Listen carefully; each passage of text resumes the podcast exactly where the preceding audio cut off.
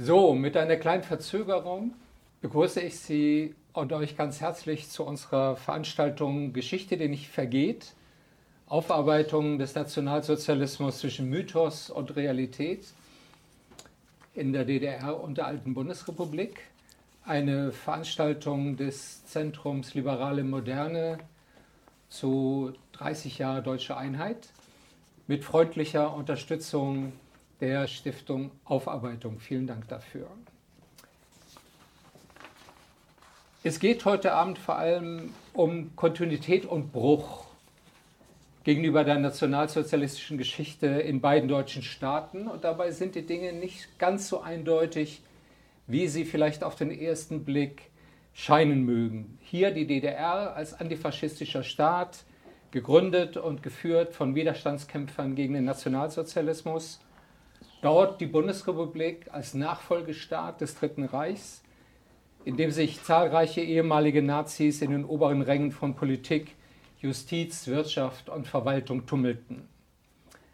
Die wirklichen Verhältnisse waren etwas komplizierter. So machten auch in der DDR viele ehemalige NS-Funktionäre und Wehrmachtsoffiziere Karriere.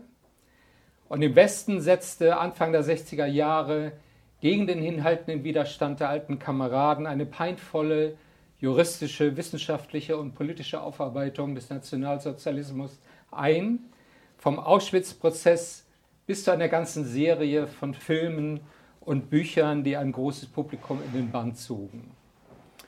Eine wichtige Differenz dürfte auch darin liegen, dass in der DDR vor allem der kommunistische Widerstand im Zentrum der offiziellen Geschichtsbetrachtung stand, während sich im Westen die Shoah, die Vernichtung des europäischen Judentums, ins Zentrum der Erinnerungspolitik rückte.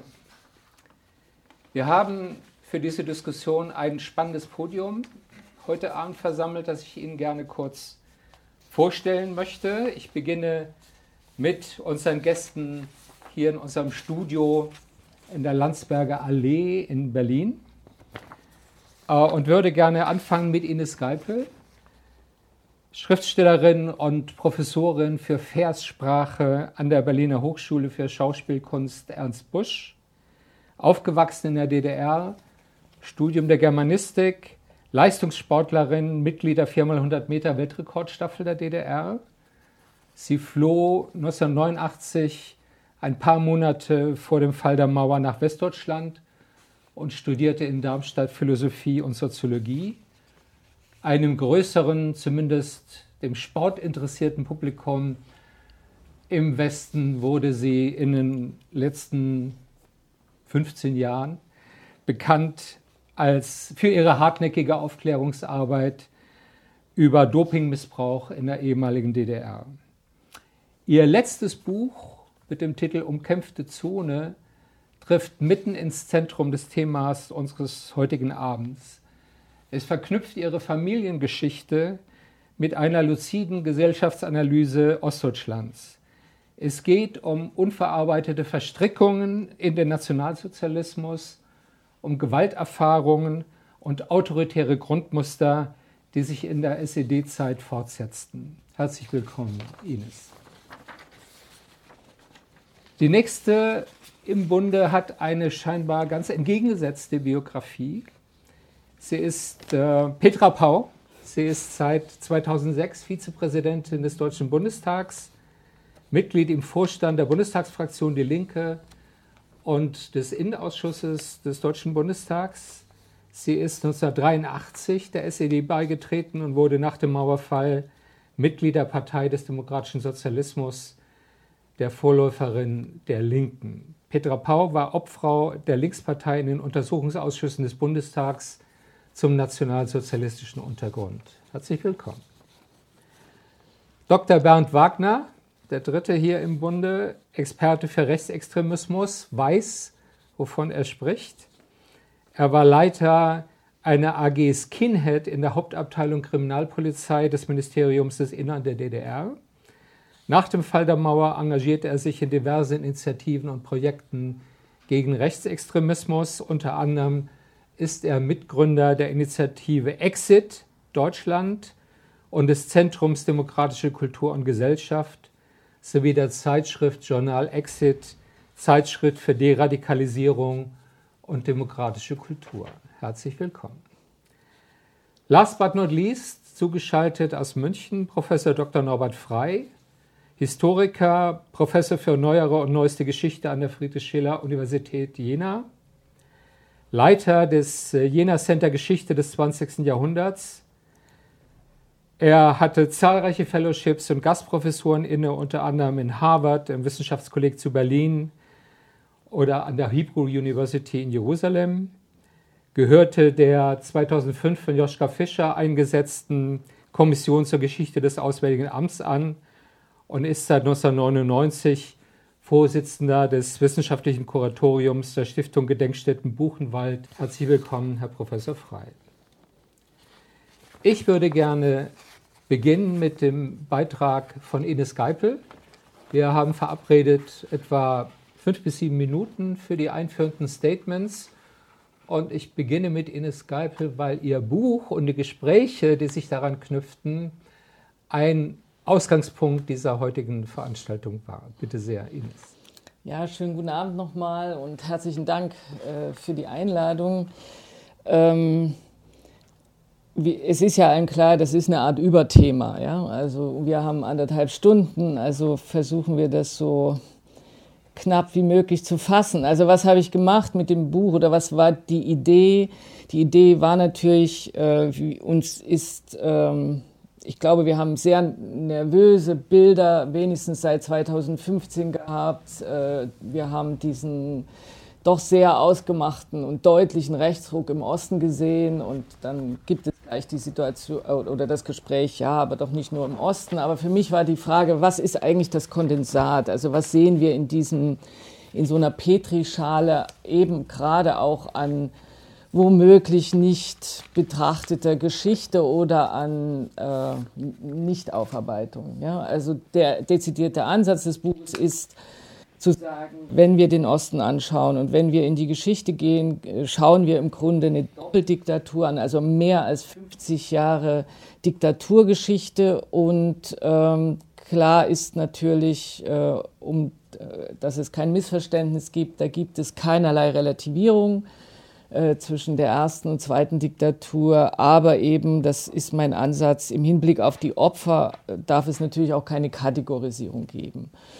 Und äh, im Grunde ist das doch, äh, weil wir ja jetzt Ost und West ein Stück weit auch zusammen oder versuchen zusammen zu lesen in diesen anderthalb Stunden, habe ich gedacht, äh, Ralf hat es ja schon gesagt, es gab eine Generation im Westen, die ja aus dem Schulddruck, aus dem Schulddruck der Familien, aber auch der Gesellschaft heraus ja sehr dezidierte Fragen gestellt hat und eine bestimmte Geschichtspolitik auch eingefordert hat. Im Grunde aus so einer Gegenidentifizierung im Hinblick auf die Elterngeneration, meine ich. Ja? Wenn wir auf die 68er schauen, dann muss man natürlich im Einzelnen auch noch mehr Sätze sagen, aber um es in eine Fragestellung zu bringen, war für mich natürlich, äh, wenn ich sage, nach 2015, wo ist diese Generation? Wo ist diese Generation, äh, die diese Fragen nach ähm, Schulddynamiken, Täterschaften im Hinblick auf den Osten sehr deutlich zum Thema macht, das zum gesellschaftlichen Gespräch macht. Und wenn man es mal ein bisschen weiter anschaut, dann haben wir ähm, drei Generationen jetzt, die meinetwegen bei den Landtagswahlen letztes Jahr an der Wahlurne standen, die keine Diktaturerfahrung haben, ja, also die Jungen, äh, wo ich sagen würde, die gehen wie in eine Überidentifizierung zu ihren Eltern und stellen genau diese Fragen nicht, sondern der Leuchtstern ist ein Stück weit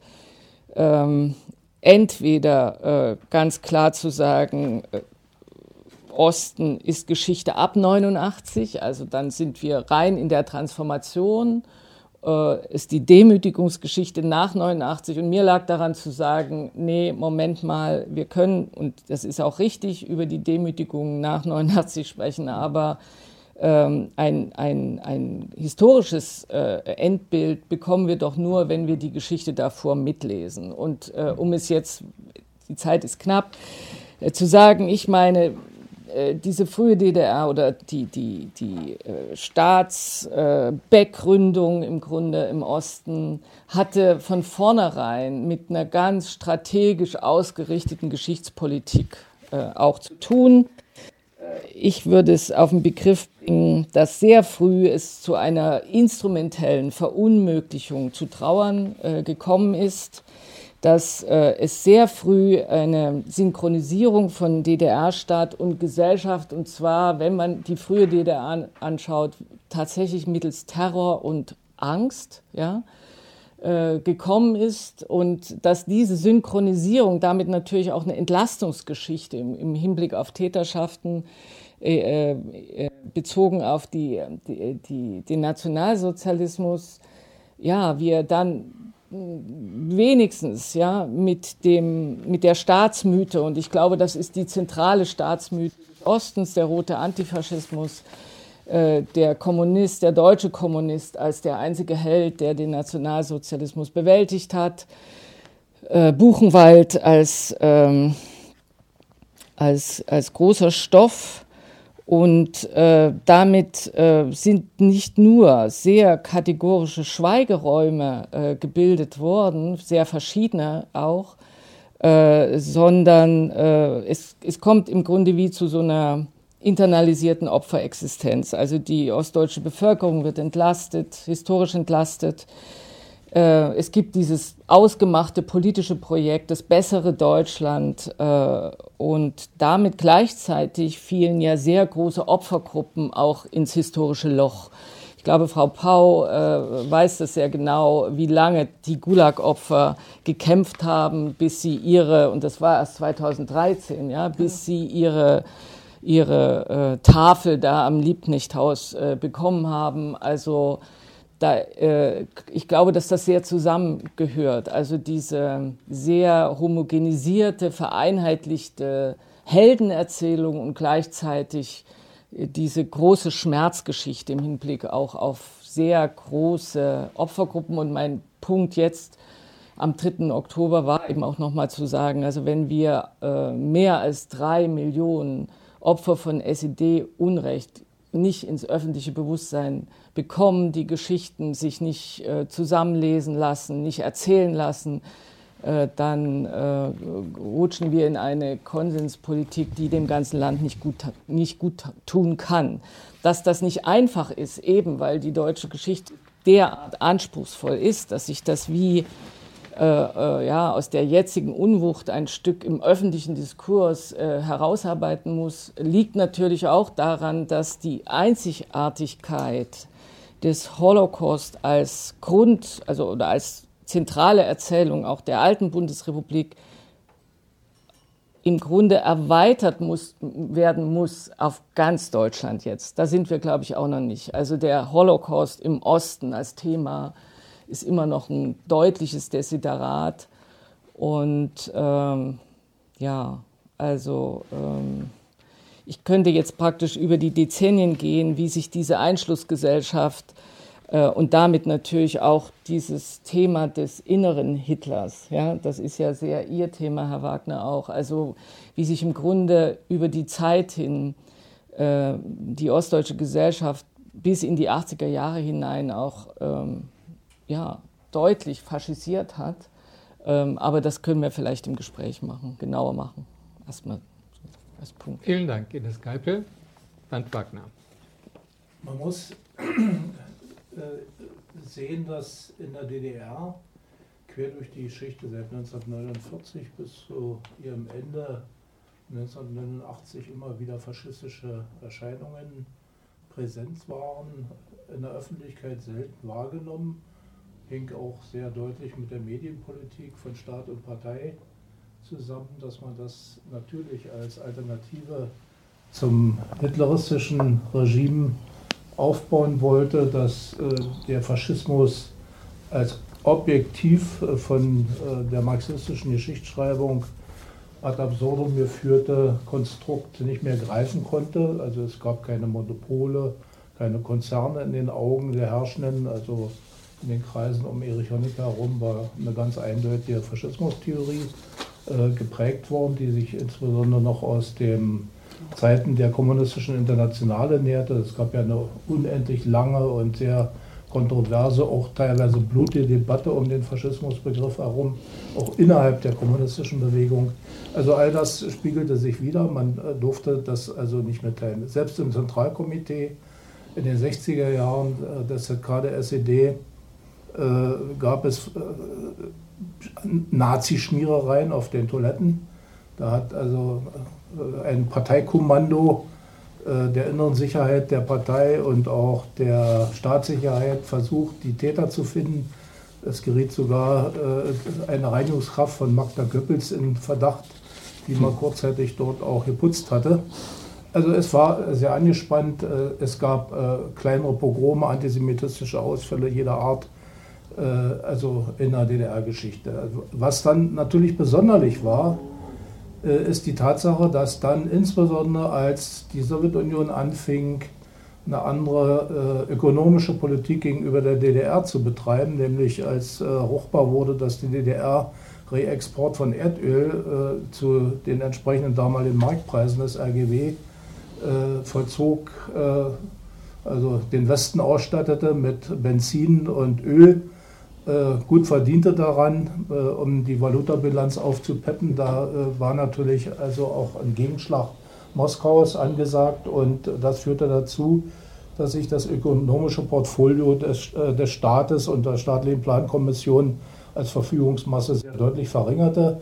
Das hatte natürlich Wirkung auf die allgemeine äh, äh, Lebensqualität auch unter der Bevölkerung. Also Erich Honecker hatte trotz Wohnungsbauprogramm und äh, guter Sozialpolitik, die er sozusagen in die Menge schob, große Probleme, was die Bewältigung des einfachen Alltags betraf. Und das hatte natürlich auch Wirkungen auf die allgemeinen Stimmungen. Also die antikommunistischen Teile der DDR, die fühlten sich jetzt aufgefordert und aktiviert, äh, dort voranzukommen und haben natürlich auch Ende der 70er Jahre, vor allen Dingen aber insbesondere Anfang der 80er Jahre, äh, äh, auch rechtsextreme Gruppen gebildet. Vor allen Dingen in Bereichen der Jugendkultur gab es solche Gruppenbildungen. Und es begann ein Prozess, der interessant ist, als ein Ruf nach mehr Sozialismus auf faschistischer Grundlage. Kann man übrigens in allen Ostblockstaaten beobachten, solchen Vorgang. Also äh, es gibt darüber hinaus noch eine Symmetrie der Problemlage mit westlichen Staaten, über die wir jetzt hier nicht sprechen können, aber äh, das ist zu beobachten. Und das, Im Laufe des Abends schon machen wir diesen Vergleich. Okay. Äh, es gibt, es gibt dann sozusagen zwei Grundreaktionen, also eine antiko scharfe antikommunistische Grundreaktion auf deutsch-nationaler Grundlage und eine andere ebenso antikommunistisch, aber gleichermaßen sozusagen volkssozialistisch aufgebaute äh, Widerstandsattitüde in äh, einer nationalsozialistischen Valenz. Das ist äh, sehr auffällig und äh, es bilden sich dann in den 80er Jahren im Kern, und das ist der äh, interessante Punkt, im Kern der sozialistischen Arbeiterklasse, gerade in der Jugend der DDR-Arbeiterklasse, Nazi-Gruppen heraus, die dann in einer fünfstufigen Eskalation immer höhere Qualitäten entwickeln. Also was die Art und die Zelebrierung, die Art und Weise der Zelebrierung der Ideologie betrifft. Die Ideologietiefen äh, nehmen zu, extrem zu, sehr, sehr komplexe äh, ideologische Bilder greifen in verschiedenen Gruppen.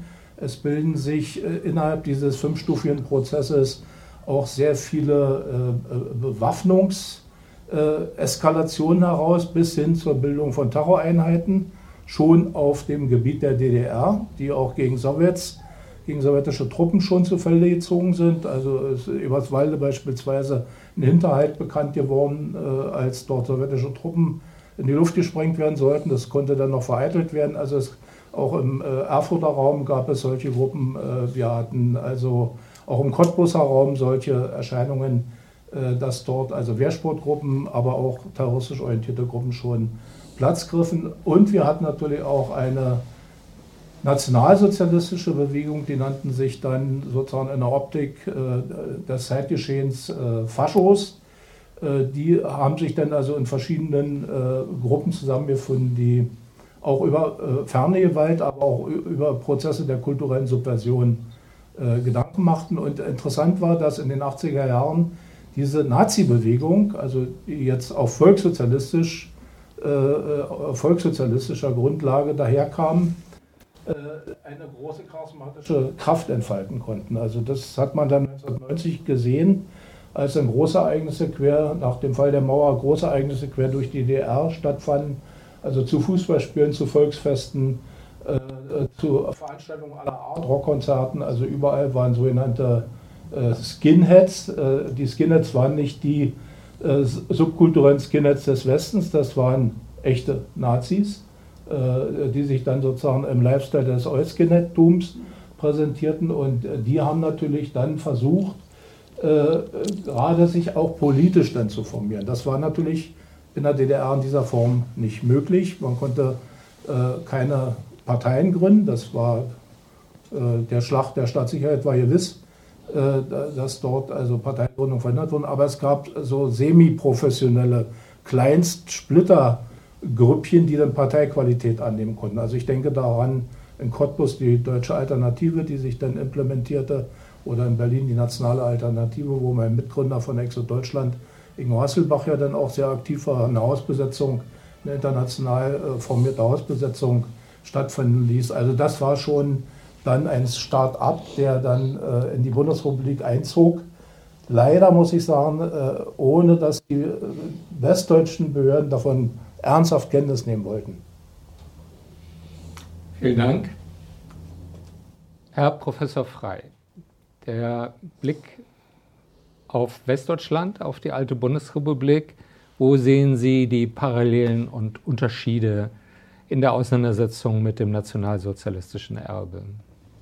Ja, ich würde in der Tat jetzt nicht wie Herr Wagner gleich in den 80er Jahren einsteigen, sondern nochmal auf die Ausgangsbedingungen schauen. Und die sind natürlich, möchte man fast sagen, in beiden deutschen Staaten oder in den äh, vier Zonen, die es ja zunächst erstmal sind, doch relativ gleich. Es ist ja klar, wir haben es mit einer deutschen Gesellschaft zu tun, die bis zum Schluss wirklich in hohem Maße zu dem verflossenen Regime gestanden hat, die also hoch integriert in den Nationalsozialismus gewesen ist, mit ganz wenigen äh, Ausnahmen. Natürlich am ehesten die politischen Gegner, die bis zuletzt sozusagen Gegner äh, geblieben sind. Ähm, das ist ja auch ein Element, was mit dem Thema der Befreiung zu tun hat. Wer hat sich 1945 äh, wirklich befreit fühlen können? Das waren zum einen die wenigen äh, äh, wirklichen politischen Gegner aller Couleur und zum anderen natürlich die aus den Lagern Befreiten. Aber für die deutsche Gesellschaft insgesamt war es in erster Linie, und so heißen ja auch die zeitgenössischen Begriffe, eine Katastrophe, eine Niederlage, ein Untergang, äh, wie auch immer ein Zusammenbruch. Und insofern sind die Ausgangsbedingungen äh, dann natürlich äh, nahezu identisch. Ähm, und ähm, man kann auch sagen, dass beide politische Systeme, die dann äh, etabliert werden im Osten und im Westen, zunächst eines auch wieder gemeinsam haben, wenn auch nicht terminologisch, nämlich sie beide präsentieren sich als die Alternative zu dem, was gewesen ist, als antinationalsozialistische Demokratie im Westen, als antifaschistische Volksdemokratie im äh, Osten. Also insofern ist es erstmal klar, äh, hier ist, wenn Sie so wollen, auch eine gewisse ähm, Konfrontationsstellung gegenüber dem, äh, was als äh, Volk vorhanden ist in der politischen Klasse der beiden deutschen Staaten von Anfang an gegeben. Und nun kommt es darauf an, äh, das hinzubekommen, was natürlich beide Systeme brauchen,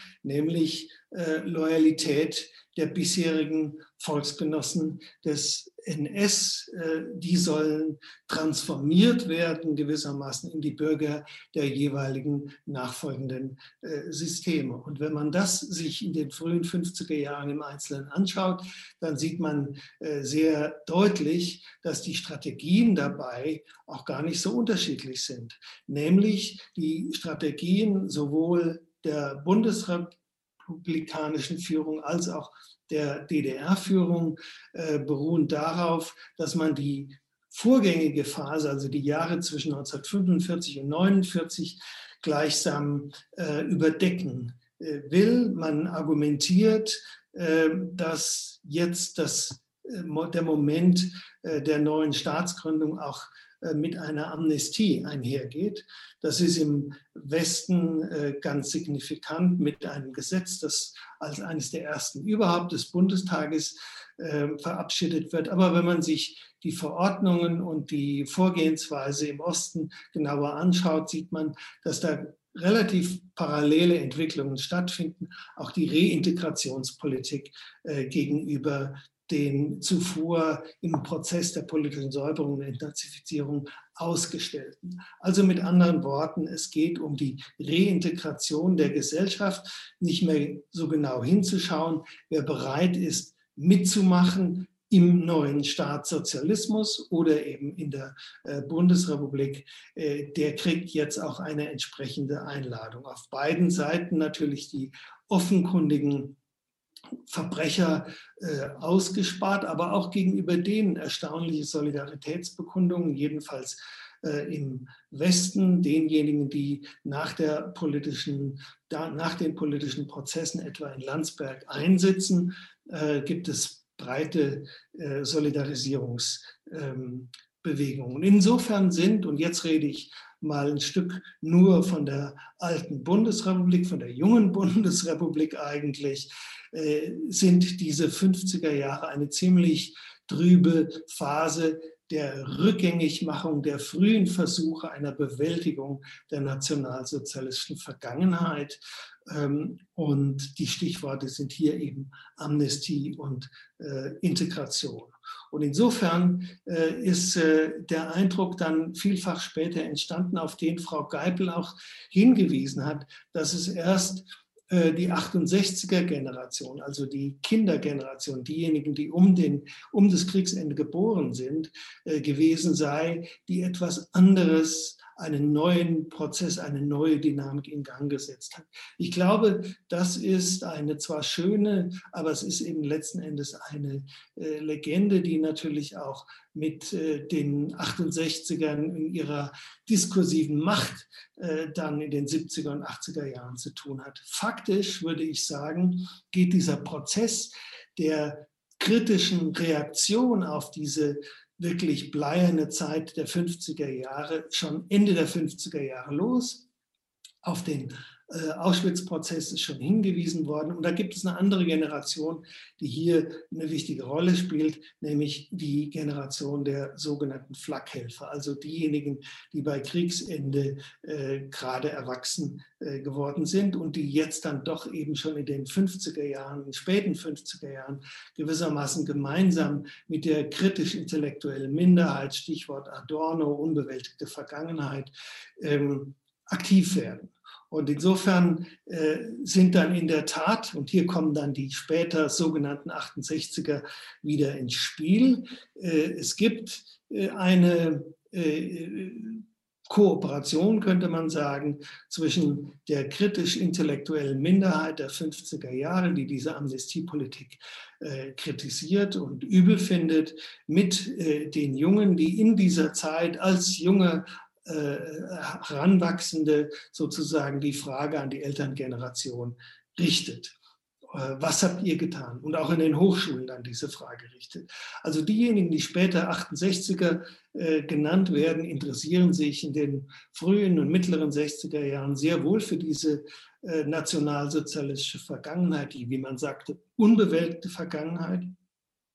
Aber sie tun es dann auf dem Höhepunkt der 68er Revolte oder den frühen 70er Jahren eigentlich nicht mehr. Da geht es dann um äh, äh, den internationalen Faschismus, den Imperialismus und den antiimperialistischen Kampf. Das heißt, das konkrete Interesse, das am Anfang von dem, was man später die 68er-Bewegung genannt hat, durchaus eine wichtige Rolle spielte, ist dann weg.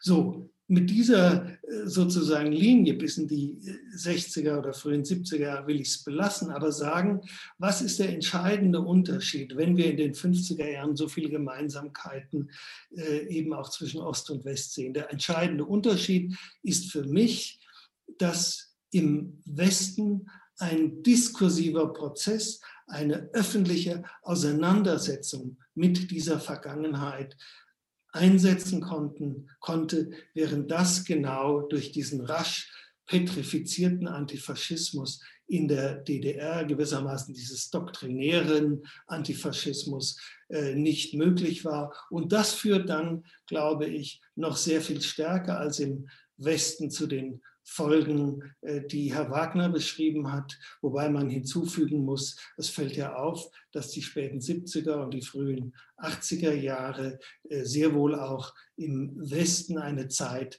eines Rechtsradikalismus und Rechtsterrorismus dann gewesen sind oder anders gesagt, äh, das vermeintlich rote Jahrzehnt, von dem Gerd Köhnen geschrieben hat oder über das er natürlich in einer gewissen Perspektive völlig zu Recht geschrieben hat, war zugleich auch ein braunes Jahrzehnt. Aber das ist im Diskurs äh, des Westens eben auch lange Zeit nicht gesehen worden. Vielen Dank. Ich würde gerne später noch auf Ihren Beitrag zurückkommen, auch aus einer biografischen Perspektive.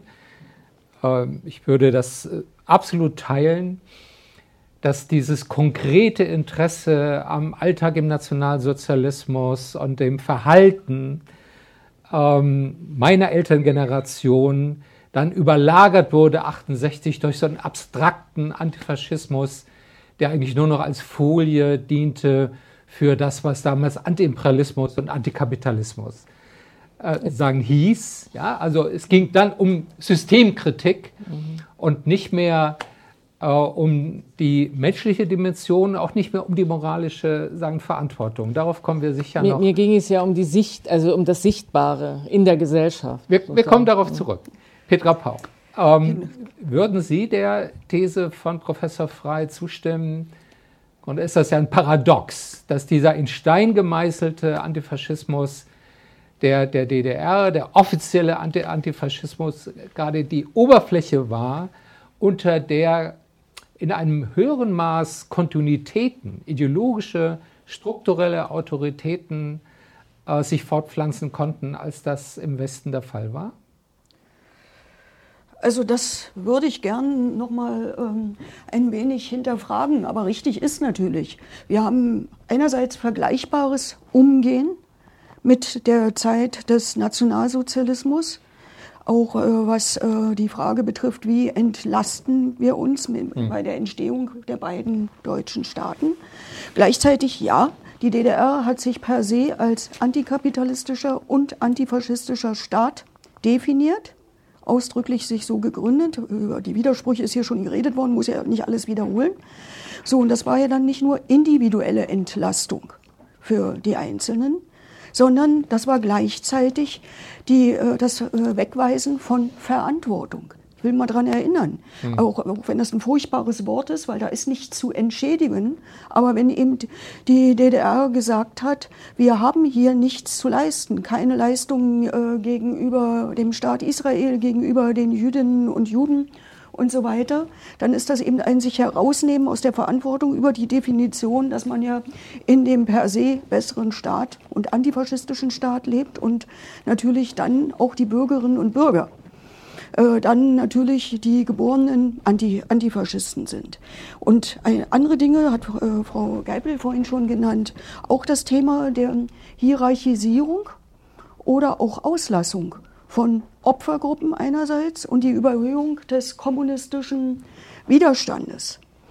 Ähm, hat natürlich äh, entsprechende Folgen gehabt. Ich glaube, bei Ihnen habe ich das gelesen, Professor äh, Frei, dass man in der DDR, und das stimmt, das ist mir jetzt gerade erst äh, klar geworden, eigentlich nicht, seine, nicht vor die Haustür treten konnte, ohne über Gedenksteine, Gedenkstätten und anderes äh, zu stolpern und dass dort auch die entsprechenden Rituale entwickelt wurden, die an vielen Stellen natürlich auch eher zur Entlastung, aber nicht zur Durchdringung dieser äh, Prozesse und der dahinterstehenden ähm, Ideologie ähm, geführt haben. Ich will das mal an einem Beispiel deutlich machen, wo mir das nach 1990 ganz deutlich geworden ist. Ich habe im Jahr 91, glaube ich, war es, Alice und Gerhard Zadek kennengelernt hier in Berlin. Das waren die letzten Überlebenden der Gerhard Baum Widerstandsgruppe. Auch in meiner Kindheit und Jugend gab es im Berliner Lustgarten den Gedenkstein für diese Widerstandsgruppe. Aber Gerhard Zadek hat in der SED dafür gekämpft und dann gemeinsam mit dem Bezirksbürgermeister von Mitte, Herrn Zeller, CDU, und Petra Pau aus der PDS, dass dann in den 1990er Jahren endlich die historische Wahrheit auch im Lustgarten auf diesem Gedenkstein erscheint, dass es nämlich eine jüdische und kommunistische Widerstandsgruppe waren. Und das, das, das, ähm, das spielte in der öffentlichen Wahrnehmung in keiner Weise eine Rolle.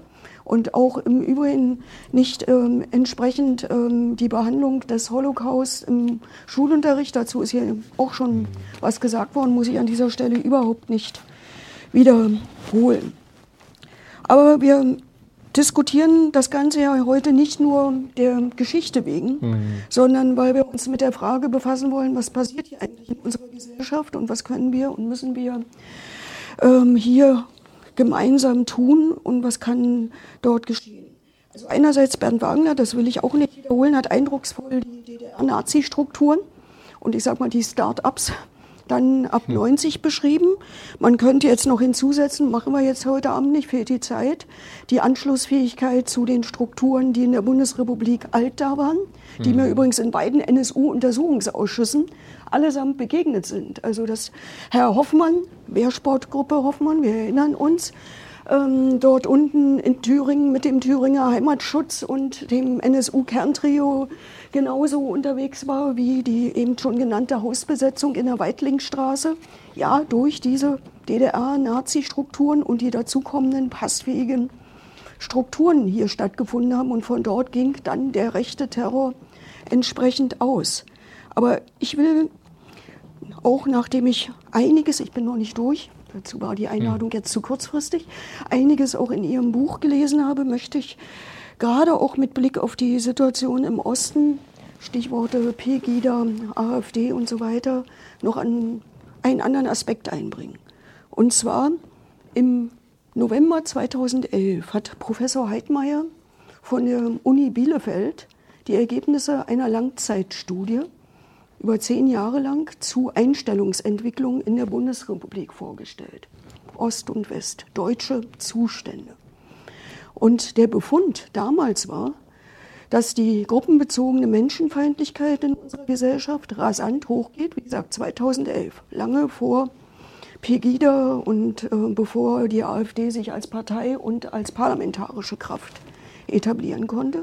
Und zweitens die Akzeptanz von Gewalt in unserer Gesellschaft. Und dann hatte er noch einen kleinen Nebenbefund, über den ich damals gestaunt habe weil das die Akzeptanz von Gewalt in der Gruppe der über 60-Jährigen am größten wäre. Das war damals der Befund. Seitdem ich diese grundwütenden Bürger gesehen habe, ob in Freital oder anderswo, weiß ich, wer damit gemeint war. Mit den über 60-Jährigen, die nun nicht alleine losziehen jetzt, um Gewalt anzuwenden, das überlassen sie ja dann anderen, die das aber akzeptieren und auch ganz deutlich machen. Mhm. Und ein zweiter Aspekt, und damit höre ich dann auch schon auf, Heidmeier hat eine mögliche Erklärung angeboten, warum diese Art, ich nenne es mal von Radikalisierung stattfindet, nämlich die Ökonomisierung des Sozialen und die Entleerung ähm, der Demokratie. Wie gesagt, das entschuldigt alles nichts aber macht vielleicht deutlich, wenn wir uns die einzelnen äh, Jahre, wann sich sowohl in der DDR als auch in der Bundesrepublik alt diese rechten Strukturen nicht nur gebildet haben, sondern auch, auch richtig auf den Plan getreten sind, äh, aktiv wurden, dann sehen wir auch immer solche Situationen von Zuspitzung, sowohl in der sozialen und ökonomischen Situation als auch in der Frage, inwieweit die Menschen, die Bürgerinnen und Bürger die Demokratie nicht nur als ihre begreifen, sondern auch tatsächlich entsprechend daran mittun und das nicht den anderen überlassen. Wenn das so ist, und das ist meine, mein letzter Satz, um das auch gleich kritisch, Sie wissen alle, aus welcher Partei ich komme, einzubringen. Das ist auch die Gretchenfrage, die ich beispielsweise auch meinen Kolleginnen und Kollegen stelle, wenn wir das richtig finden, die These von Heidmeier. Ökonomisierung von allem Sozialen und die Entleerung der Demokratie ist eine der Ursachen für diese Entwicklung. Dann müsste das ja heißen, dass wir in der Gesellschaft genauso wie in den Parlamenten gegen alle Träger dieser Art von Politik vorgehen. Das heißt, das, was wir im Politsprech neoliberale Politik nennen. Das heißt, wir gegen alle, nicht nur gegen die AfD. Das geht aber nicht, weil um sich diesem Rechtsextremismus, Rassismus, Antisemitismus, jedweder Menschenfeindlichkeit entgegenzustellen, braucht es das Zusammentun der Demokratinnen und Demokraten, manchmal auch das Zusammenraufen. Und das ist etwas, was ich seit 2017 praktisch im Bundestag, auch in der Auseinandersetzung mit dem parlamentarischen Arm der äh, ja, Rechten erlebe. Das ist nicht widerspruchsfrei und das erfordert von uns allen, egal aus welcher Formation wir kommen, eine ganze Menge an Auseinandersetzungsfähigkeit ab. Vielen Dank. Wir kommen bestimmt noch auf diese These zurück sagen, dass das Wiederaufleben und die Ausbreitung von rechtsextremen bis neofaschistischen sagen, Einstellungen, sagen, die Rache des Neoliberalismus ähm, war, äh, also was für einen Zusammenhang gibt es äh, zwischen äh, sozialen Krisen und Marginalisierungserscheinungen und politischer Radikalisierung. Ich würde gerne noch einen anderen Erklärungsansatz äh, verfolgen und nochmal Ines Geipel fragen nach dem Erfahrungsraum, den Sie in Ihrem Buch Umkämpfte Zone beschreiben. Vielleicht können Sie uns noch mal ganz kurz diese drei Generationen Konstellation vor Augen führen, die Sie in dem Buch in Ihrer Familiengeschichte sagen beschreiben. Ja, die, die, die Großeltern Nazi-Generation, der Vater als äh, harter, überzeugter SED-Mann und MFS, äh, sein Agent und die Kindergeneration, sie und ihr Bruder. Ja, das ist ja sagen, die subjektive Seite dessen, was sie diese doppelte Diktaturerfahrung nennen und das, was sie hinterlässt, was sie auch psychologisch macht mit den Menschen, ja, welches Aggressions-, Angst-, Gewaltpotenzial aus dieser Erfahrung entsteht. Mhm. Ähm, ja, okay, also wenn man die Altvätergeneration als die Erlebnisgeneration bezeichnet, ich glaube, das ist ein bisschen der Begriff, ja, oder die Altmütter- und Altvätergeneration, also die die sich belastet haben zu Zeiten oder während des Nationalsozialismus. Der eine Großvater in Riga, beide Großväter SS, äh, beide Großmütter eifrige Narzisstinnen äh, mit äh, Mutterkreuz und allem drum und dran. Ja, so. Und dann äh, beschreibe ich diese Entnazifizierung Mai 45 äh, Beispielsweise diese Leerstelle Riga. Also Riga hat es in der äh, hat es nicht gegeben, ja, also in der Familienerzählung nicht, aber eben auch in dem Moment der Entnazifizierung. Also man sieht schon, wie diese äh, nationalsozialistische Geschichte abtaucht. Und ich habe ja versucht, in dem Buch äh, Familie als hochpolitisches Konstrukt äh, auszulegen. Dann ha hast du die Kriegskind-Generation, ja, also die äh, Eltern Mitte der 30er Jahre geboren ähm, und eben geprägt, im Kopf formiert, äh, als Kind, äh, ja, durch äh, die äh, Hitler-Ideologisierung und ähm, mit diesen mit dieser inneren Prägung gehen sie in diesen Staat des Ostens und äh, ja, äh, es gibt eine, wie eine Ausrichtung in Richtung hin Karriere. Und der Vater in dem Moment in den 70er Jahren, als die, der Geheimdienst sich modernisiert, neu aufstellt, das war für mich immer die Frage auch in dem Buch, diese Verzahnung zwischen Zeitgeschichte, Gesellschaftsgeschichte und persönlicher Geschichte. Also was macht meinetwegen ein System für ein Angebot und wie geht der Einzelne darauf ein? Und dann kann man natürlich sagen, oh ja, also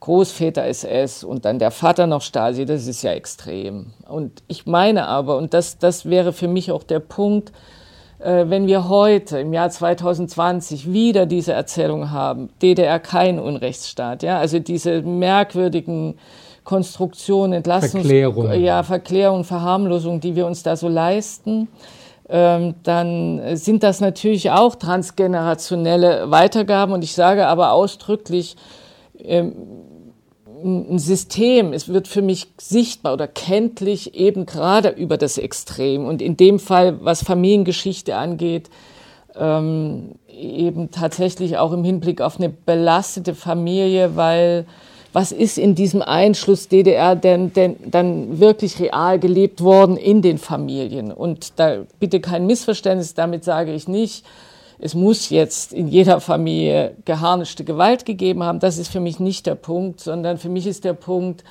äh, wenn wir versuchen, konkret Familiengeschichte in den Blick zu nehmen, gilt für jede, auch sogar für eine Widerstandsfamilie oder für eine Mitläuferfamilie, der Druck und die Kapsel der Diktatur. Ja, so jede Familie musste sich verhalten. Und dann ist es natürlich so, dass diese beiden Generationen, also die Erlebnisgeneration und die Kriegskindgeneration, reale Erfahrungen im Krieg gemacht haben. Die Kriegsenkelgeneration, in die ist im Grunde äh, wie der innere Krieg. Ja, also sie haben keine reale Kriegserfahrung, aber der innere Krieg ist in, wie in die Psychen, ja, in diese Binnenapparatur äh, äh, gestopft, geschoben worden. Äh, und, ähm, und das glaube ich, und das ist, und deswegen hat es mich interessiert, diese Kriegsenkelgeneration, die männliche, ist nun praktisch die Urwählerschaft der AfD. Ja, so. Also, und ich glaube, an den Stellen verzahnt es sich tatsächlich. Ja. Hm. Herr Wagner, wie erklären Sie dieses Paradox, dass Opposition in der DDR gegen den, den SED-Staat, gegen Bevormundung, die individuelle Unterdrückungserfahrung, die es gegeben äh, haben mag, oder das Fehlen von Freiheitsmöglichkeiten, von Entfaltungsmöglichkeiten für junge Leute. Warum radikalisiert sich das im Rückgriff auf nationalsozialistische Ideologien? Wie erklären Sie das? Ja, es sind, gibt ja zwei Reaktionsmuster, die auffällig waren, gerade in den 70er und 80er Jahren. Während in den 70er Jahren noch Freiheit und Demokratie stärker war. Es gab also auch sowas wie eine kleiner gefahrene, aber so doch vorhandene 68er-Bewegung. Ich kenne das. Ich war ein Langhaariger zu der Zeit und Anhänger diverser westlicher Rockformationen. Es gab ja auch ein Prag 68. Genau, äh, auch das gab es. Also insofern äh, habe ich mich sozusagen äh, sowohl was Ästhetik als auch äh, politische Werte äh, betrifft, auch äh, im Westen äh, zu Hause gefühlt. Gleichwohl war ich vom Projekt Sozialismus und Kommunismus hart angetan. Also es war bei mir persönlich eine starke Ambivalenz in der Richtung. Mhm. Äh, währenddessen ich dann in den 80er Jahren einerseits die Reaktion beobachten konnte, dass man auch das, was ich in den 70er Jahren und viele meiner Generationen in der Zeit wollten, äh, mehr Freiheit, äh, mehr 68er der Prager Formation, ja, äh, demokratischer Sozialismus, freiheitlicher Sozialismus.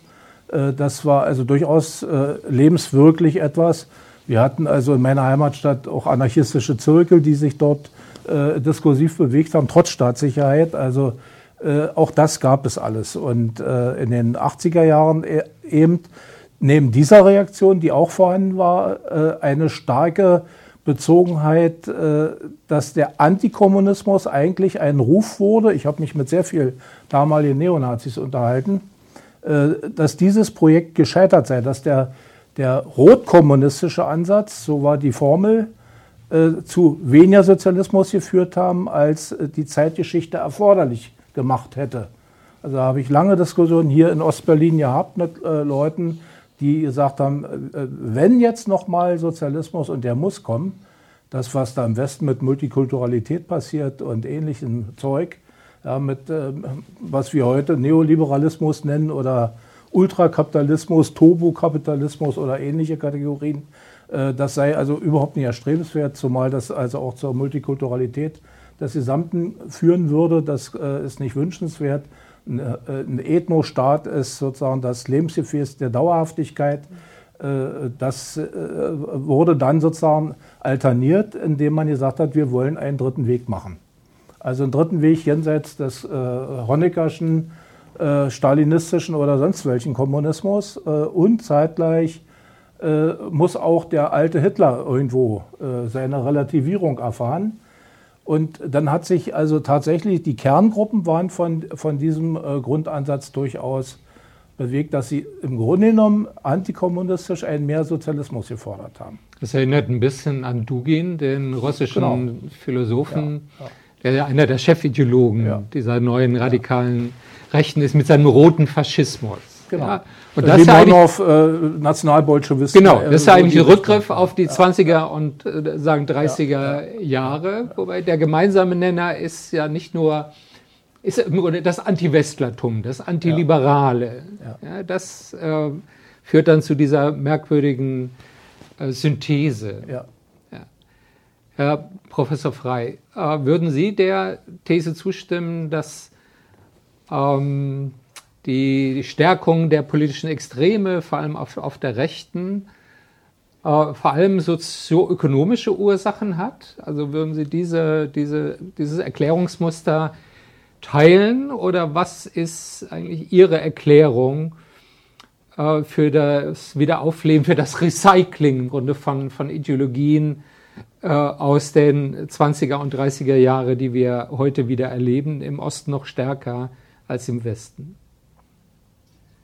Ja, ich würde erst mal sagen, als Historiker, ähm, wir haben viel mehr Kontinuität in dieser Hinsicht durch die beiden deutschen Staaten vor der äh, Vereinigung, als äh, uns und insbesondere auch uns als Historikern äh, lange Zeit vielleicht bewusst und lieb gewesen ist. Äh, da muss man auch sagen, die Geschichtswissenschaft hat da ähm, die Zeitgeschichtsforschung insbesondere lange nicht deutlich genug äh, hingeschaut. Also die Wehrsportgruppe Hoffmann ist schon genannt worden, Oktoberfestattentat und so weiter.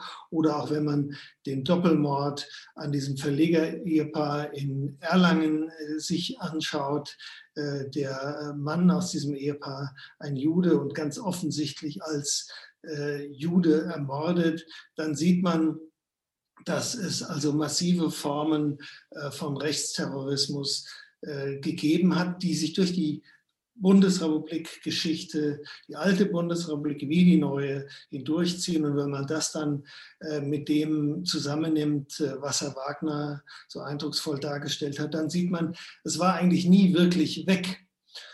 Und insofern glaube ich, kann diese These, dass das alles mit dem Neoliberalismus zu tun hat, äh, nicht das ganze Bild erklären. Äh, ganz gewiss äh, haben gesellschaftliche Veränderungen im Zuge dieser Marktliberalisierung, ähm, dieser prekären Arbeitsformen, die wir inzwischen massenhaft haben, die haben ihr Teil dazu beigetragen.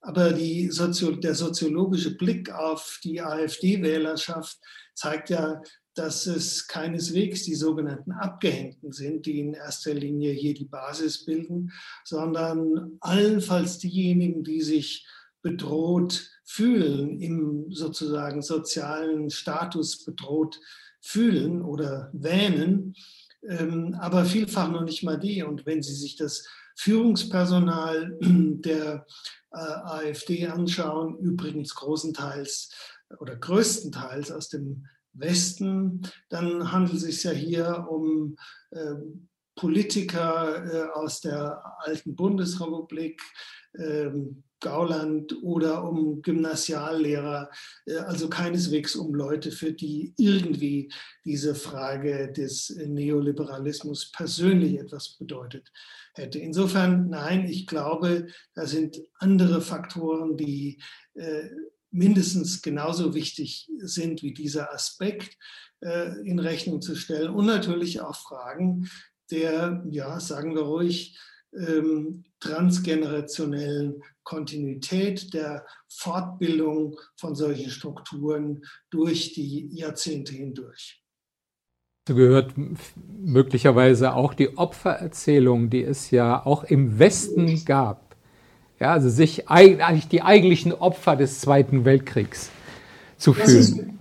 Das ist, das ist ja die Ausgangsthese letzten Endes die im Grunde genommen dann auch beide Nachfolgestaaten äh, in, auf deutschem Boden äh, und in einer sehr spezifischen Weise natürlich auch der dritte Nachfolgestaat, nämlich Österreich, der jeweiligen ähm, Bevölkerung anbieten, nämlich dass sie in der Tat das akzeptieren, ja, wir sind eigentlich die ersten Opfer Hitlers gewesen und das ist ja auch das, was dann äh, Besucher äh, noch in der Besatzungszeit äh, in Deutschland äh, wirklich wahrnehmen. Also der berühmte Bericht von Hannah Arendt über das, was ihr begegnet, wenn sie äh, in den späten 40er Jahren durch Deutschland reist, ist ja weitgehend äh, bekannt, nämlich dass also ähm, alle eben auf ihre eigenen Leiden, auf ihr eigenes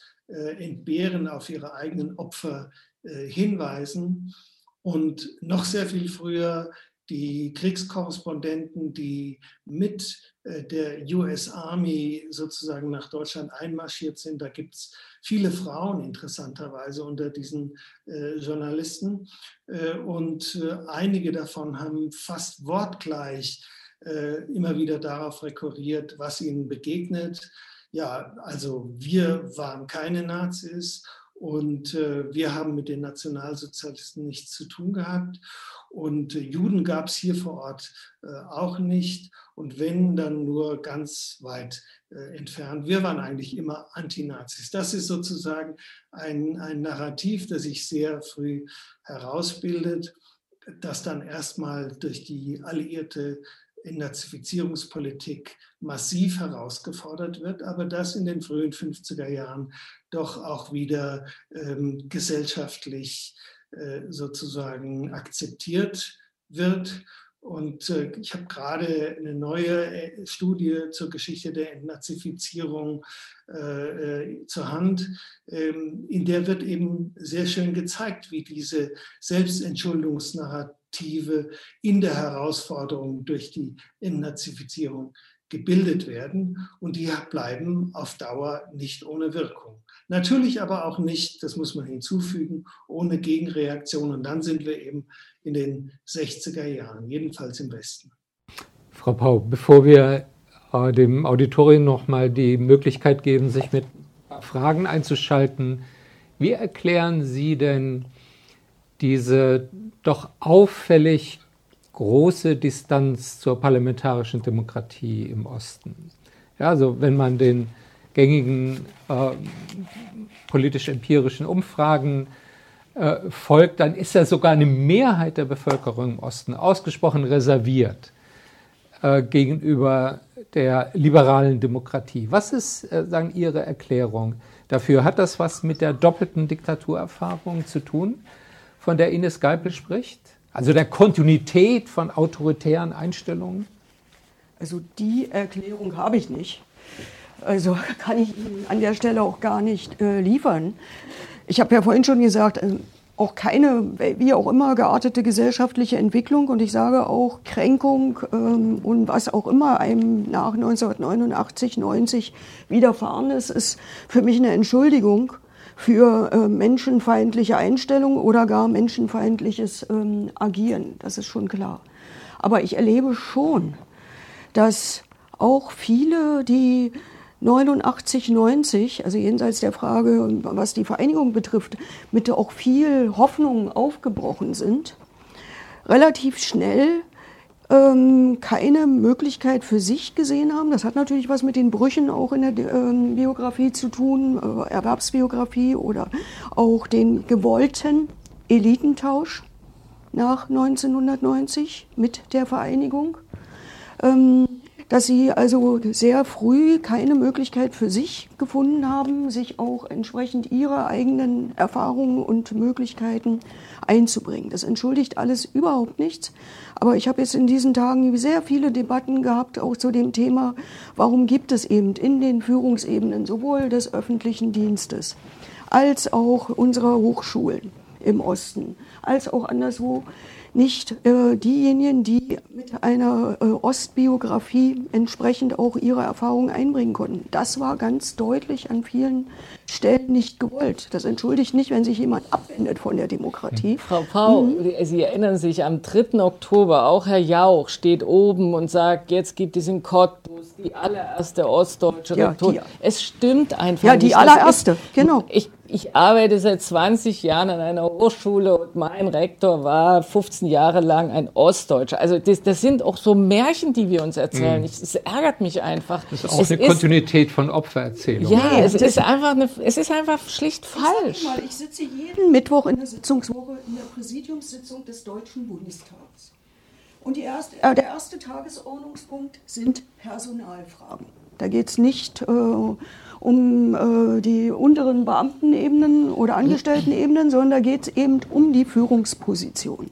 Und wir haben jetzt die allererste Stelle tatsächlich mit jemandem aus dem Osten besetzen können. Und das hat was damit zu tun, dass einfach nicht die Voraussetzungen, um überhaupt im gehobenen Dienst hm. beziehungsweise an den Spitzen ähm, entsprechend dann auch erfolgreich mit seiner Bewerbung zu sein, einfach für viele im Osten überhaupt nicht geschaffen wurden geschaffen äh, werden konnten. Wir haben hier in dieser Stadt haben in dieser Stadt in der, im vergangenen Jahr noch die Debatte gehabt, warum in Ostdeutschland ausgebildete Lehrerinnen und Lehrer und insbesondere Lehrerinnen für die unteren Klassen auf keinen Fall Schulleiterin werden dürfen. Einfach weil sie diese Qualifizierungsschritte in ihrer Ausbildung, die sie in der DDR genossen haben, die hier im öffentlichen Dienst vorgesehen sind, nicht haben. Wie gesagt, das entschuldigt überhaupt nichts. Aber das macht deutlich die Aufgabe, vor der wir gemeinsam auch im Jahr 30 der Einheit stehen. Frau Paum, ich glaube, dass es diese Disbalancen gibt. Da sind wir uns doch ganz schnell einig. Ich, ich merke nur, wir erzählen uns mittlerweile in so eine komische bequeme Gedankenblase hinein und sind, wir inszenieren uns als die Superopfer. Ich, ich, das stimmt einfach nicht. Okay, also, bevor, ist, bevor wir die Diskussion jetzt sagen, vertiefen, der neben diesen bürokratischen und formalen Hürden, auf die Sie verweisen, ja, also welche Laufbahnvoraussetzungen, mhm. was sind äh, sagen, Kriterien für Beförderung, auch etwas mit der, ich will sagen, Zerstörung des Bildungsbürgertums ähm, in Ostdeutschland zu tun hatten, also einer bestimmten ja. gesellschaftlichen Schicht, ähm, die entweder in den Westen sagen, geflohen ist oder eben durch Enteignung und durch Diskriminierung, also die durften dann nicht studieren, äh, an ihrer Entfaltung gehindert wurde. Ich glaube, das ist eine sehr lange sagen, Geschichte äh, der Bewältigung der Folgen von 50 Jahren getrennter sagen, Entwicklung. Das ähm, ist sicher ein Erklärungsfaktor für die deutsch-deutschen Irritationen, die es heute äh, immer noch gibt, aber ich glaube auch nicht, dass es der einzige oder vielleicht sogar der zentrale ist. Wir gehen jetzt mal auf ein paar Fragen aus dem Publikum. Die ersten beiden, wir können das hier alle lesen auf einem Bildschirm, ähm, würde ich an Herrn Wagner äh, richten, nämlich auf die Frage, äh, was waren eigentlich die ideologischen Vorläufer von rechten Antikommunisten in der DDR? Waren das äh, Nationalbolschewisten wie Gregor Strasser? Und die zweite Frage, aus welchen soziologischen Gruppen, aus welchen gesellschaftlichen Gruppen stammten die Skinheads in der DDR? Also zuerst, was waren das für Leute, die sich in Antikommunismus übten? Das waren in der Tat äh, Deutschnationale, also wenn man die ideologische Kategorie des Deutschnationalen nimmt, wie es in der deutschen Geschichte der 20er und frühen 30er Jahren üblich war, dann äh, waren das zum einen solche Leute. Und wir hatten natürlich äh, im Kreis der Nationalsozialisten einerseits äh, eine durchaus sichtbare hitleristische Strömung, die also sehr apodiktisch äh, den Führer Adolf Hitler verherrlichten, aber zeitgleich eine wieder in Relation stehende äh, zum dritten Wegmodell, äh, faschistischen dritten Wegmodell angesiedelte strasseristische Richtung. Also sowohl äh, Otto Strasser, äh, der äh, durchaus beliebt war in bestimmten Kreisen, als auch Gregor Strasser, weniger Gregor als Otto. Also wenn man jetzt äh, okay. auf, äh, auf, die Brüder dort zurückkommt. Das Zweite, was die Soziologie äh, betrifft, die haben damals am Ende der DDR Untersuchungen durchgeführt, auch mit Leuten aus der Humboldt-Universität, dem Institut für Soziologie und auch der damaligen Sektion Kriminalistik, die dort etabliert war. Und äh, im Kern handelte sich das bei den Skinheads, vor allen Dingen der sogenannten Edelskinheads, also Leute, die sich sozusagen auch als äh, gewissermaßen gehoben mhm. subjektiv empfunden haben, äh, um junge Arbeiter und äh, äh, Personen, die junge Personen vor allen Dingen, die im Bereich der Dienstleistungswirtschaft aller Art äh, sich betätigt haben. Also auch erhobener Kopf, äh, Hand-Kopfarbeit, wenn man jetzt mal mit marxistischen Gab es die nicht auch aus SED-Familien? Das ist äh, auch ein wichtiger Faktor, den darf man also getrost äh, dazu gesellen. Das waren also sehr viele Kinder von Angehörigen des Ministeriums für Stadtsicherheit. Äh, ich habe selbst in meiner Dienststelle solche Eltern äh, erleben dürfen, die dann also äh, ein, ein Drama für sich persönlich erlebt haben, dass ihre Kinder der Neonazis wurden. Und natürlich auch Angehörige von äh, der Volkspolizei, aber auch des Parteiapparates. Also das war mhm. durchaus interessant. Und, äh, wichtig war dabei, dass äh, die, Zugänge vor allen Dingen, äh, die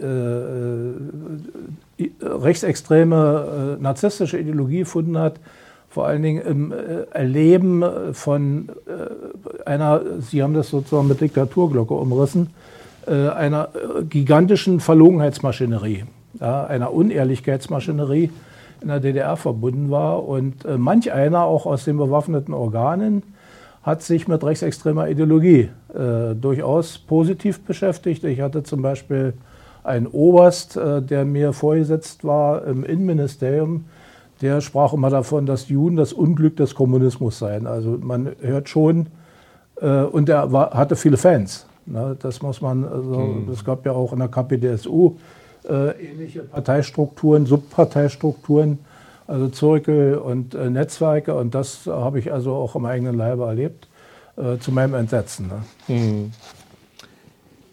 Ines Geipel, an Sie persönlich wurde hier eine Frage gerichtet, wie es um die Emanzipation der Frauen in der DDR stand. Also wie stark war da der Bruch, die Diskrepanz gegenüber dem ähm, Nationalsozialismus mit seinem sehr traditionellen Geschlechterbild? Ähm, hat die, die DDR da ähm, ein emanzipatorisches äh, Werk vollbracht?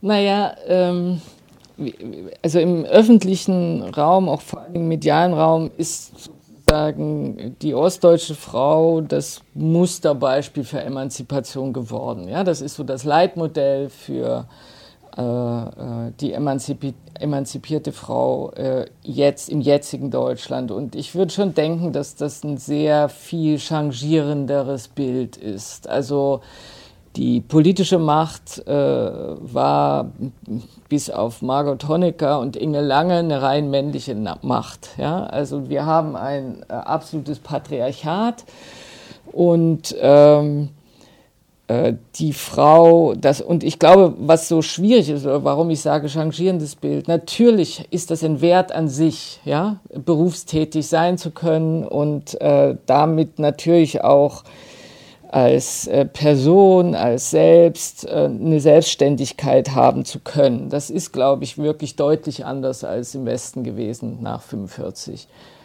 Und gleichzeitig finde ich, ist das natürlich allein, also eine Mehr Mehrfachbeanspruchung, weil die ostdeutsche Frau war natürlich dann gleichzeitig auch für die Familie, also diese Frage nach, äh, meinetwegen Virginia Woolf, ein Zimmer für mich allein oder so, ja, also, die, also wirklich die Frage von einem emanzipierten Ich, das haben wir nicht eingelöst in Ostdeutschland. Also die Machtdecke, die Selbstverwirklichungsdecke, äh, also das, das war alles sehr, sehr dünn und da war auch nicht viel Bewegung. Im Übrigen, ähm, das hat es im Westen, in, also in der alten Bundesrepublik auch relativ spät, erst meine ich in den 70er Jahren gegeben, End 70er Jahren sogar erst die Frage nach der Verstrickung der Frauen in das System. Und, und die, an dieser Stelle sind wir noch gar nicht ja, im, in der mhm. öffentlichen Auseinandersetzung. Ich glaube, das wird noch kommen.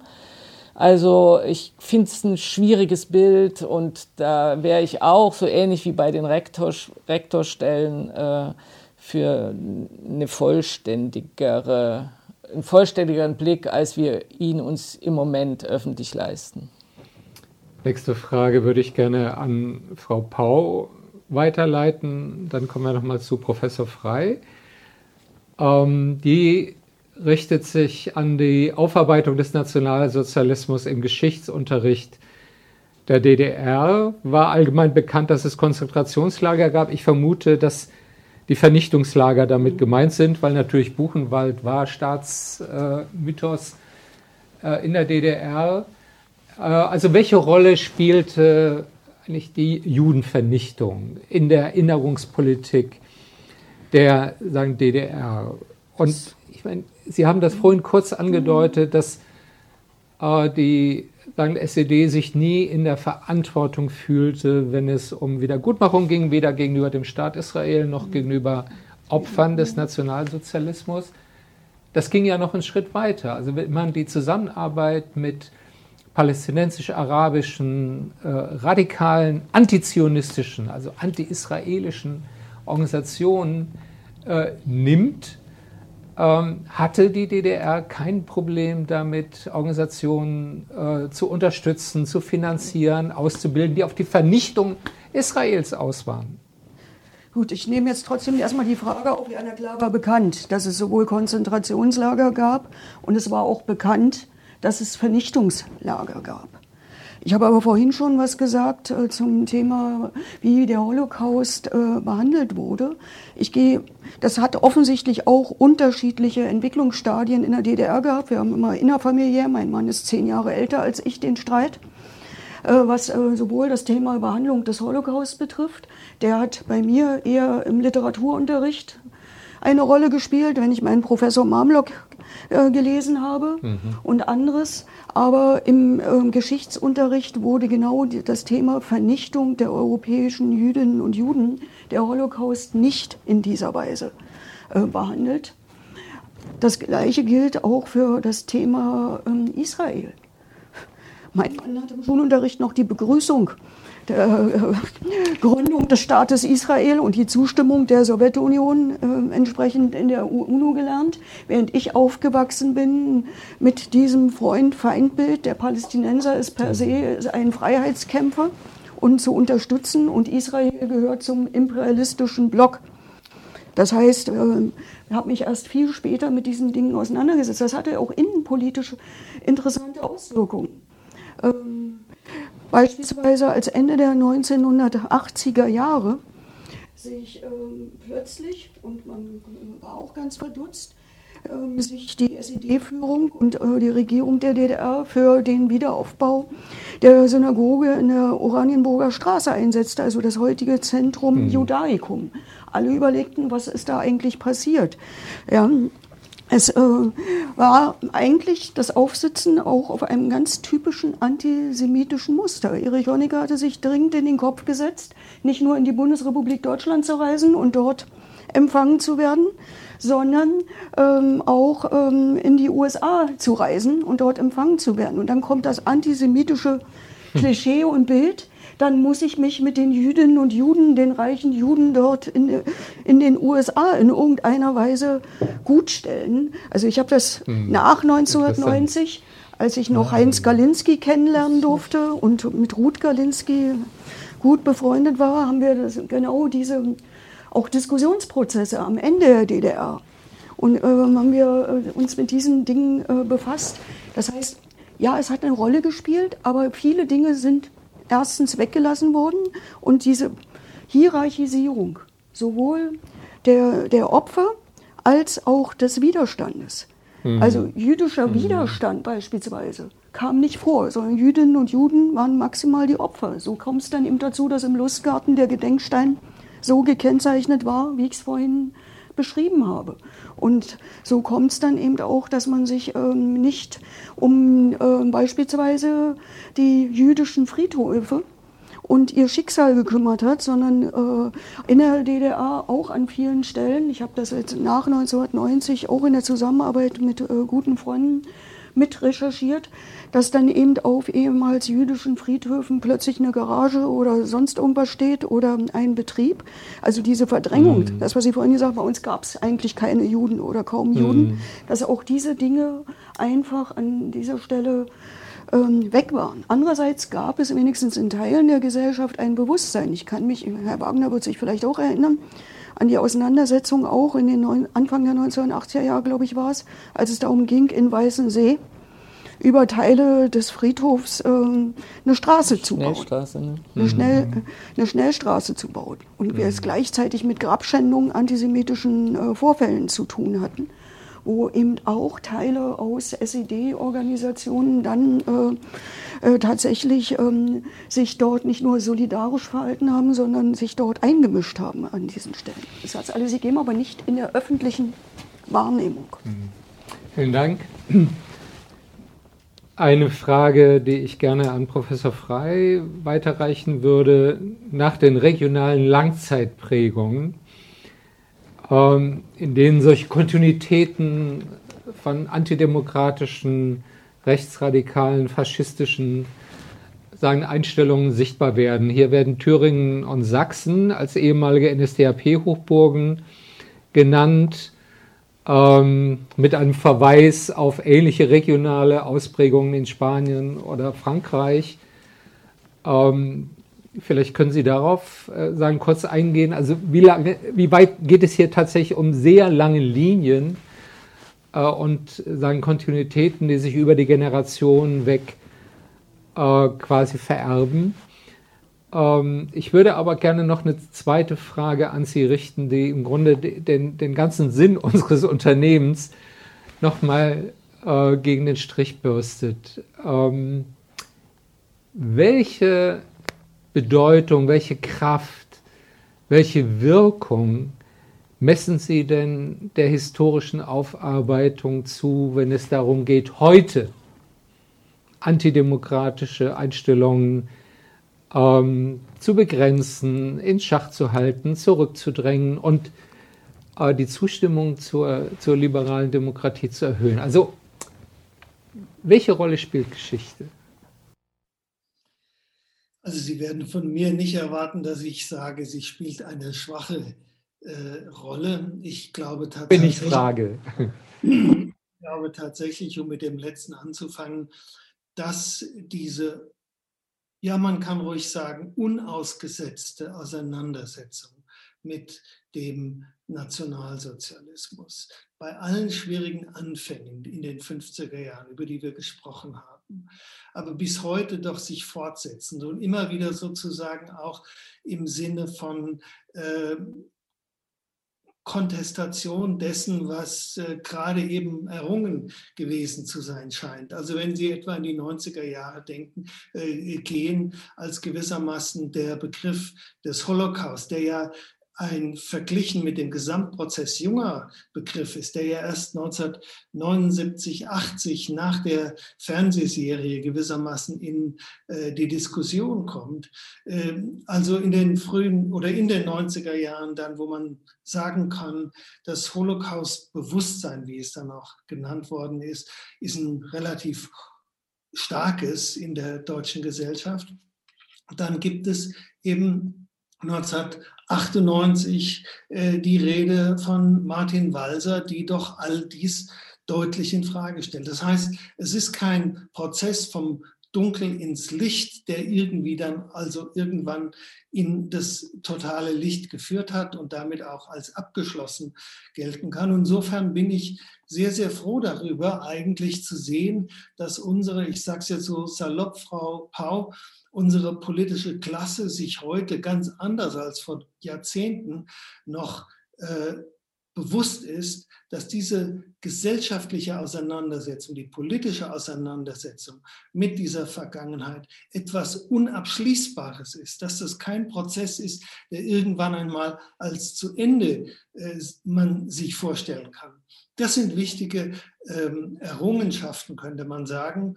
Und in diesem Sinne äh, glaube ich tatsächlich, dass das, was ja auch als Disziplin eigentlich erst in den späten 40ern etabliert worden ist, also die Zeitgeschichte als die Auseinandersetzung mit dieser Vergangenheit, schon einen wichtigen Beitrag geleistet hat dafür, dass da gesellschaftlich vieles in Bewegung gekommen ist. Zu, diesem, zu dieser spezielleren Frage nach den langen Linien Natürlich gibt es die. Es gibt ja auch sozusagen Konfessionskarten, die man über die deutsche äh, politische Karte im 20. Jahrhundert legen kann und die zeigen, dass in den hochprotestantischen Gegenden äh, der Nationalsozialismus früher erfolgreich gewesen ist. Das ist sozusagen eine Teilerklärung für Thüringen, ähm, auch für Sachsen natürlich. Äh, mit anderen Worten, ja, lange Linien, mentale Tiefenstrukturen, so könnte man es sagen, äh, gibt es.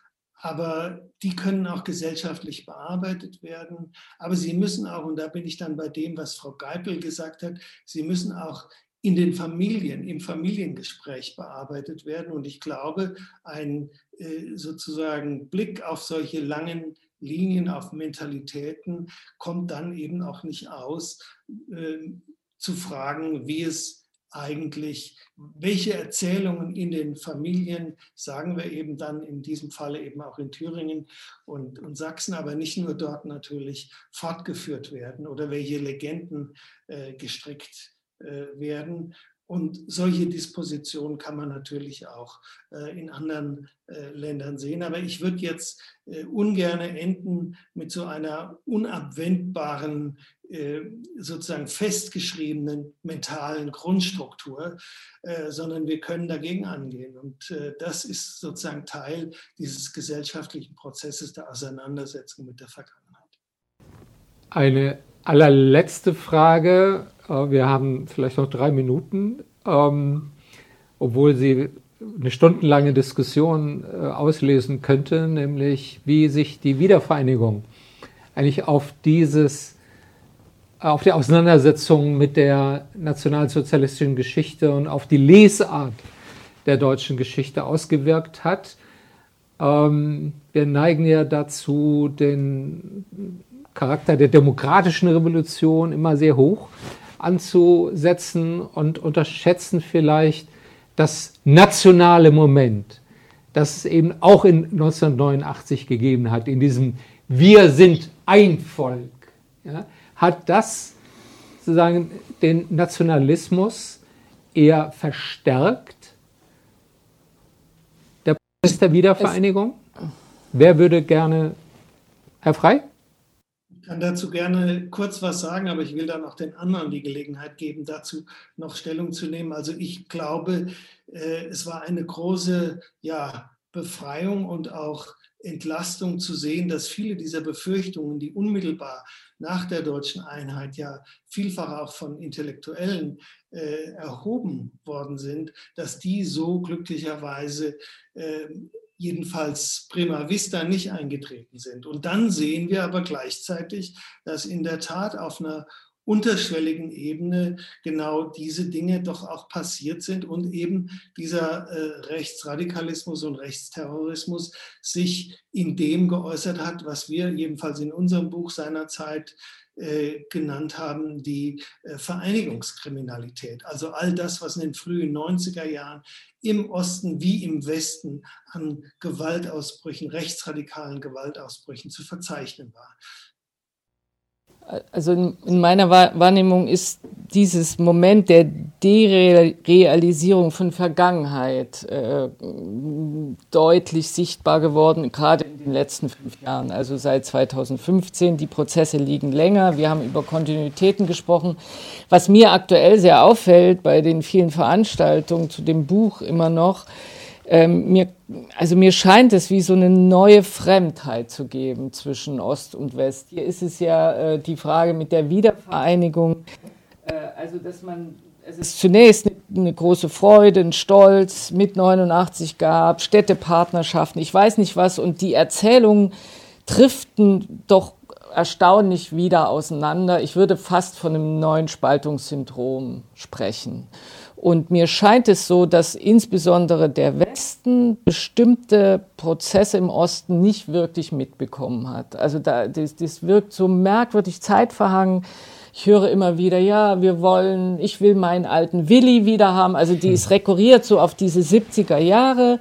Also äh, wie, das meine ich mit diesen, wir, also wenn, wenn wir diese Doppelhelix von äh, deutschen Gedächtnis nach 89 wie neu justieren wollen, dann äh, gehört doch auch ähm, die Härtesubstanz des Ostens noch mal ein Stück stärker hinein in diese Erzählung. Und das könnte sein, also wie gesagt, das habe ich am Anfang versucht deutlich zu machen, dass uns, dass wir diese große Opferbilanz so sehr ausblenden, auch jetzt um den 3. Oktober, die Steinmeier-Rede, also diese merkwürdige, einem so mhm. mulmig machendes Gefühl von Konsens.